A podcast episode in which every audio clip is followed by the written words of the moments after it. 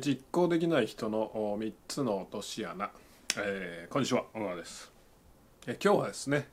まあ、いいアイディアがあるんだけどもなかなか実行できない人とか、まあ、これやればいいって分かってるんだけども、まあ、気が付いたら1日終わってるとか1週間終わってるみたいな人のために、まあ、なかなかこう実行できない人の3つの落とし穴という話をちょっとしたいと思います。はい。えー、じゃあ1つずつ。話していきますね。1つ目は何かっていうとまあ考えすぎて決断できない状態なんですけどもこれは何かっていうと分析麻痺って言いますねアナリシスパラリシスとか英語で言ったりしますけどもまあ要するにたくさん情報を集めてあの要は絶対失敗したくないと失敗したくないから成功率を高めるために、まあ、たくさん情報を集めるやり方を学ぶ、ねえー、例えば YouTube とかもそうだと思うんですけども最新の情報を追いまくる。まあ、例えば YouTube でなんか配信するとかでどういう方法がいいんだとかいろいろあるじゃないですか。どういうマイクがいいんだどういうカメラがいいんだどの時間帯に配信すればいいんだどういう内容がいいんだとかまあまあいろいろあるんですけども調べて調べて調べまくってるうちにまあこの間の僕の話でもないですけども新しいマイク出てきますからね。えー、ノウハウとかも新しいやり方に変わっちゃってたりとかまあまあ変化が激しいんでねネットの世界は。特に起きがちですけどもまあ、なんせ失敗したくないからっていうのでわからないからっていうのであの情報を大量に集めたりとか新しい情報を追いまくったりしてるうちに、えー、何も実行できずアウトプットが、えー、何もない状態。これまあ結構やっぱ多くの方がね陥ってると思うんで、まあ、気をつけてほしいんですけどもやっぱり実行してないアイディアどんだけ素晴らしくても実行してないアイディアよりも実行したしょぼいアイディアの方が価値がありますよね。売ってない、ね、最高の商品よりもちょっと納得はいかないんだけどももう売った商品の方が価値ありますよね。で出してないね素晴らしい広告よりもすでに出稿した、まあ、あのしょぼい広告とかの方が価値があるわけなのであのどうしてもね完璧主義でこう絶対いいものを届けたいという気持ちはいいんだけどもでそれと同時にそれってやっぱ失敗したくないとかこんなもんなんとか人からあこんなん出してでダサとかね思われたくないとかね、えー、いうのがあると思うんですよ。でそれでなかなか行動できなくてそれを要は分析麻痺麻痺ってる状態だっていう言われるぐらいなのであの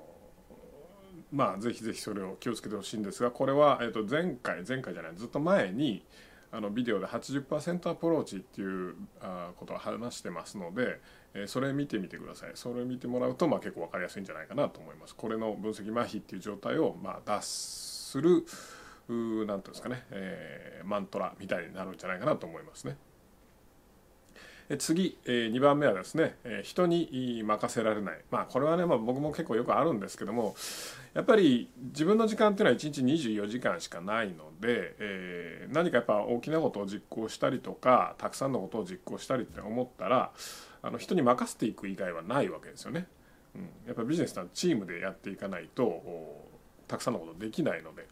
まあ、ところがやっぱ人に任せるとやっぱりその教えるのも面倒くさいし教えた通りに上がってこないしで上がってきたものはなんか思ってたものと全然違うとかでもう一回突き返して教え、まあ、こうしてほしいって教えますと。でまた2回目上がってきます。うんなんか納得 ちょっと違うなとかね、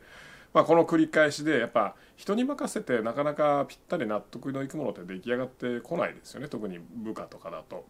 これが社外の本当のプロフェッショナルだったら自分より高い技術を持ってるのでいいものが納品されるってことはあると思うんですけども、まあ、一般的にね仕事任せるの部下の方が多いですから部下とか社員の方が多いですから、えーと、普通は社長の方があの技術とかね能力高いと思うんで仕事できると思うんで隅々まで分かってますから。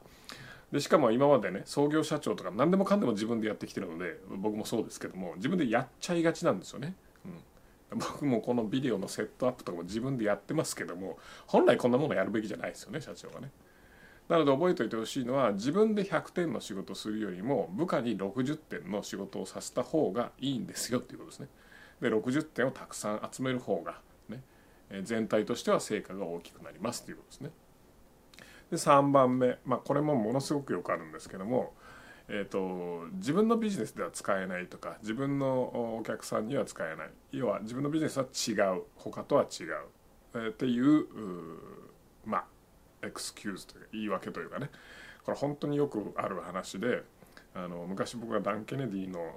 サミットとかね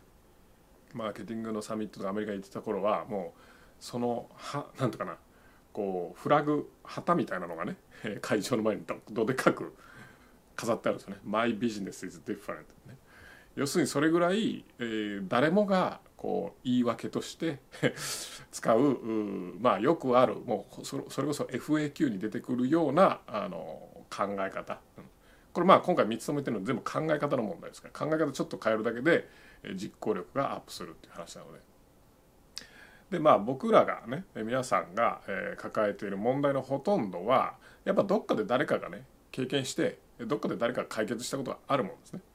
自分のビジネスは違うからこれはまあ自分には役立たないだろう。例えばよくあるのが本当に Facebook 広告やった方がいいよって僕散々言ってますけどもあのいや Facebook 広告はうちの事業ではあまり使えないなんでかっていうと何々さんが使えないって言ってたから。いや使えるってば。みたいなね。いや絶対使えるってば。みたいなね、うん、とかうちのお客さんはこういう広告には反応しないと思いますとかこれじゃ売れないと思いますとかね。いや大体使えますよ。大体反応しますよ。大体売れますまあなんでかというともうあのこういうねこと言う、まあ、業界の人とか、まあ、いろんな人社長さんたくさんいるんですけども会ってきましたけどもまあほぼ使えなかったことないですよね。うん、でこれってどっちかというとそのお客さんそのうちの顧客はこんな広告には反応しませんとかねうちのビジネスはこれは使えませんっていう人、えーと、その顧客とか事業が他と違うとかそういう問題じゃなくてその社長の考え方の問題ですね。考え方のパターンの問題。要は何かを知った時にそれが使えない理由をまず考えてしまうっていうこれパターンなんですよね、うん、これってぶっちゃけ時間の無駄じゃないですか、ね、何かがこう使えない理由をね。うん、例えばチラシ巻いて集客する。ね。いやチラシなんか使えねえなってね、うん、だってこうだしってね、まあ、その理由がねたとえ正しかったとしても何の意味もないですよね、うん、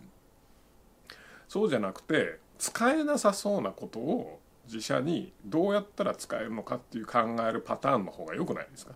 その方が圧倒的に生産的建設的じゃないですか。例えばディズニーランド行ってな何でしょうね。あのなんかいろいろ仕組みがすごいじゃないですかディズニーは。でディズニーでなんだろうななんかのアトラクションの後になんか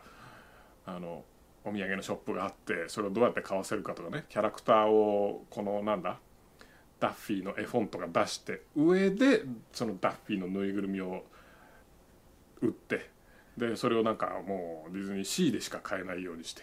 でそれがいつの間にか兄弟が増えていくとか彼女でしたっけ？なんか知らん知らんですけどまあどんどん増えていくとかいうようなすごいまあうまいえげつない売り方をしてるわけですよね。それをどうそれをまあ自分と関係ない別にうちぬいぐるみ売ってるわけじゃねえしなっていうふうにあの終わらせちゃったらまあそれで終わりですけどもこの手法をどうやってうちで使えるかなっていうふうに考えた方がやっぱり生産的だしでそういうふうに考えた方が他者がやってないことをやることになるのですごくうまくいった時に効果があの大きいわけですよね。もちろん、まあ、全部が全部うまくいくとは限らないし、まあ、十中八九、まあ、78ぐらいはうまくいかないと思うんですよね。うん、じゃあなんかわかんないけど絵本でキャラクターやってみようかなね、まあ、わかんないけどそんなことやってもうまくいかないと思うんですよ。ただその考え方のパターンを持っているとやっぱり10中12あるいは23はうまくいくことがあるので,、えー、でやっぱビジネスの世界ではね、えー、10中の23でうまくいく10中2回うまくいくとその2回が100点とか1,000点とか稼いでくれるので他の失敗に何のもうあのなんていうのあの意味もないというか消せるわけですよね。はい、なのでえー、これは使えねえや、ね、これはうちには関係ねえやじゃなくてこれどうすればうちで使えるかっていうふうに考え方のパターンをね、えー、変えるだけで本当にあの見る情報とかあの例えば新しいアイデア考えた時とか新しいこう他社のやつを見てどうすればっていう時もすぐに実行に移せると思うんであのぜひぜひ考えてみ考え方を変えてみるといいんじゃないかなと思いますね。はい、えー、というわけで3つの落とし穴、まあ、分析麻痺。ね、えー、任せられなくて自分がやってしまう。ね。俺が俺が。俺が俺が。っていうふうにやってしまう。ね。で、えー、自分のビジネスは違う、ね、俺のビジネスは違う、ね、この3つの落とし穴。はまってないでしょうか、ね、まあ皆さん大丈夫だと思うんですけども気をつけてください。はい。で、えーまあ80、80%アプローチのビデオぜひ見てもらって、まあ、どんどんどんどんあのアイデアを実行に移していっていただきたいなと思います。それでは。いやねアメリカの大統領どうなのでしょうね。うん僕としてはぜひトランプになってほしいんだけどこのままバイデンでこういっちゃうのかなとか思うとまあ4年で終わってくれればね。4年で終わって、えー、その後しっかりした政権がついてくれれば日本ね、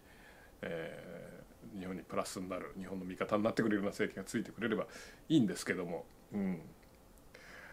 やっぱ今回のねニュースニュースというか選挙もそうだけど見てるとやっぱりそのすごい情報が偏っててもう何が本当だか分かんねえなっていうふうになってきますよね。でお互いがお互いをこう攻撃し合ってそれもなんかすげえなみたいなね。でこれおすすめのねあのドキュメンタリーがあるんですけども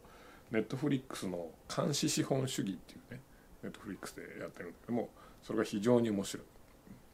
フェイスブックとかまあフェイスブックが多分一番でかいんですけど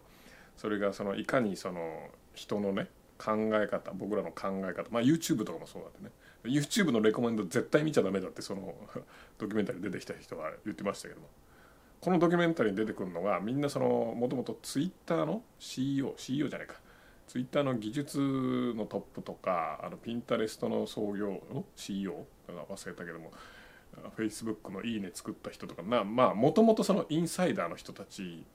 がこうドキュメンタリーでインタビューされてるんですよ。でそれでいかに今人々のこう一般社会の人のなんていうの考え方とかそういった思想みたいなのがそういったソーシャルメディアにコントロールされてるかみたいな話をしててすごい面白い。で実際その目を持った上でこういうまああのメディア見てると非常に面白いですよね。だ僕なんかもどっちかっていうとそのまあ、トランプより共和党よりだから、まあ、そっちの情報ばっか見るじゃないですかそうするとそっちの情報ばっかりにやっぱこう最適化していって Facebook も YouTube もね、えー、逆の情報が見えなくなるんですよね。で逆の人もまた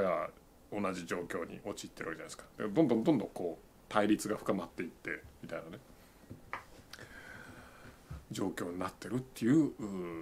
話みたいです。で、えー、怖いなと。非常に怖い。やっぱメディアリテラシーっていうのをちゃんとつけとかないと。まあ日本人はメディアリテラシーねものすごく低い、えー、のでやっぱしっかりつけとかないとまずいなというもう今日この頃ですかした、うん、まあなんせ監視資本主義、まあ、絶対見といた方がいいと思いますね、うん、非常に面白い、でインタビューとそのドキュメンドキュメンタリーのインタビューとそのなんていうの？